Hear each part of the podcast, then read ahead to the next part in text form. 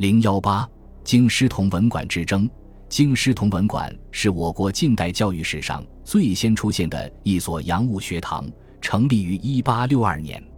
当时成立的主要目的是挑选一些八旗子弟学习外国语言文字，培养外语人才，为着解决与外国交涉事件中语言不通、文字难辨的问题。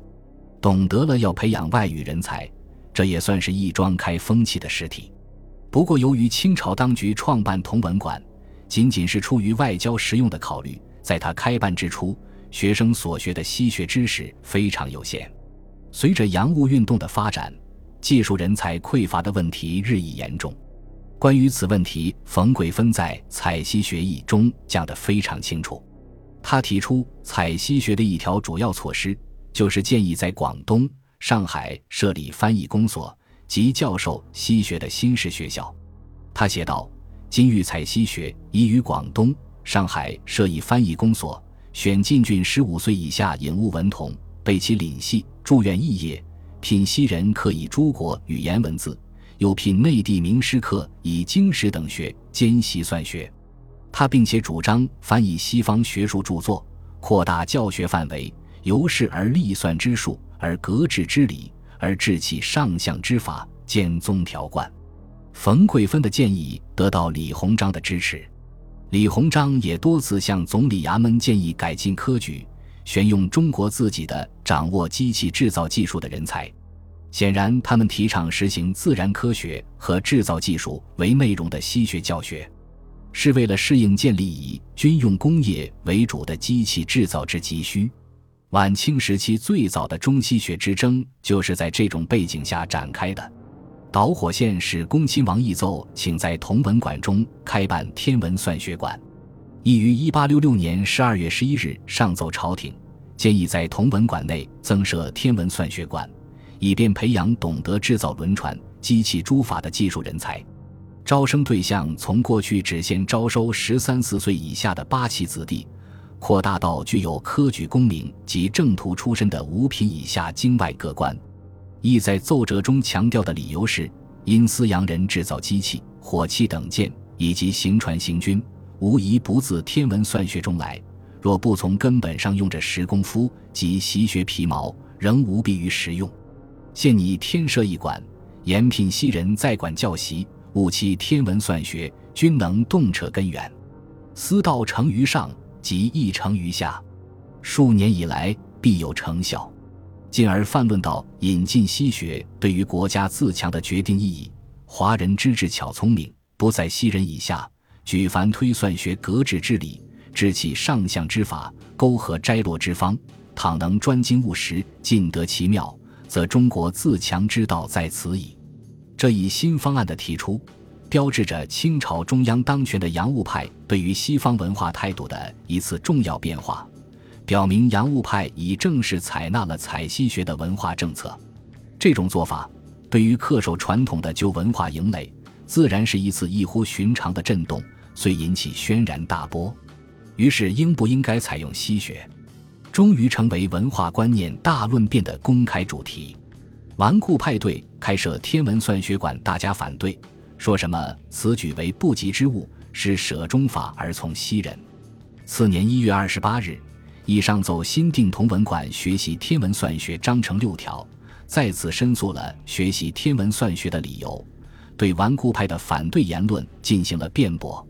顽固派一贯是洋气，西学为邪术外道，对设立同文馆本来就耿耿于怀，现在看到又要让有功名、有身份的人来入馆学习医学。当然不能容忍，于是近代中国首次中西文化问题的论争便发生了。一八六七年三月五日，山东道御史张胜藻上奏，指择议的建议是重名利而轻气节，如果让科甲正途人员去习西学，就会败坏世袭人心，动摇国本。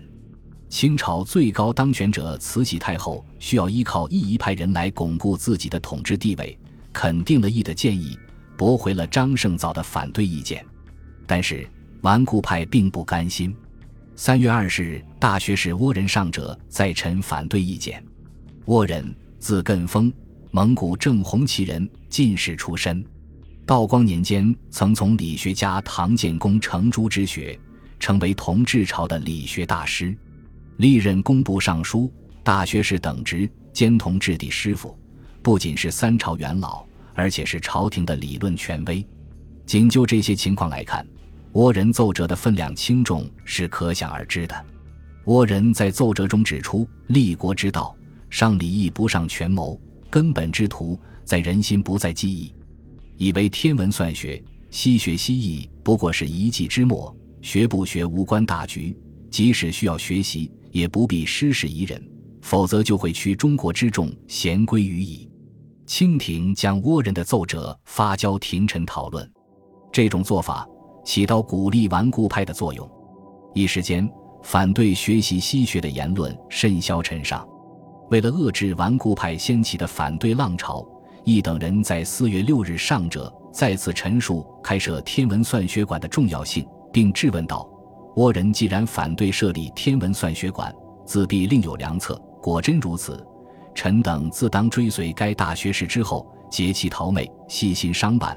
如果别无良策，今以忠信为甲胄，礼义为甘露等词，未可折冲尊祖，足以制敌之命。臣等实未敢信。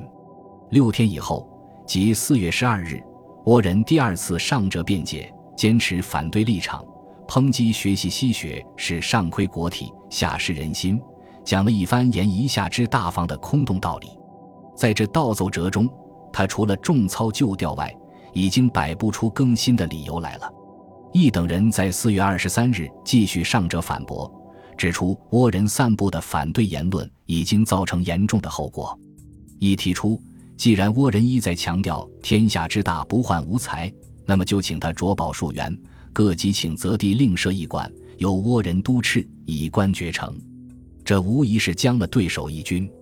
同日，清廷下达上谕，一方面督促总理衙门抓紧同文馆招生事宜，另一方面令倭人着宝树员投递设馆，与同文馆招考各员互相砥砺，共收实效。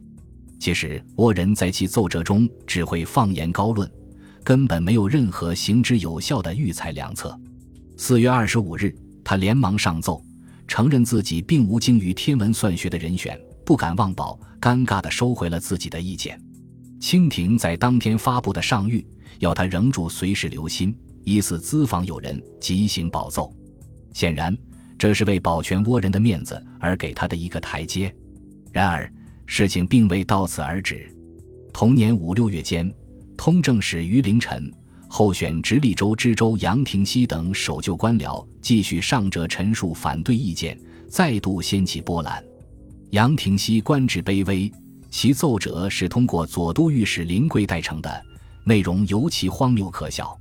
他拒不承认中国已经落后于西方的事实，盲目的认为中国不仅在政体道德方面优于西人，而且在天文算学方面也驾于西人之上。为了反对同文馆的开设，他绞尽脑汁度转出十大责难理由，从其事、其理、其言、其心等方面大加诋毁。断言设立同文馆不当于天理，不恰于人心，不合于众论，而必欲溃一下之防，为乱阶之场。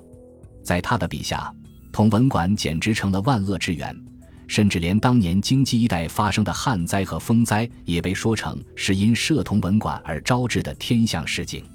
他请求清廷撤销同文馆，以杜乱盟，至少也要取消允许科甲正途人员报考的规定。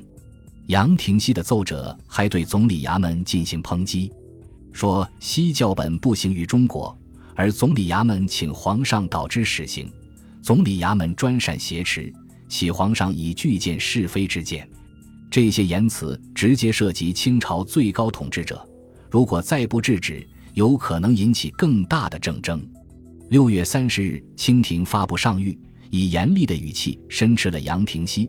并连带责备了倭人之非，而对弈一派不得不来一番好言抚慰。这场论争至此告一段落。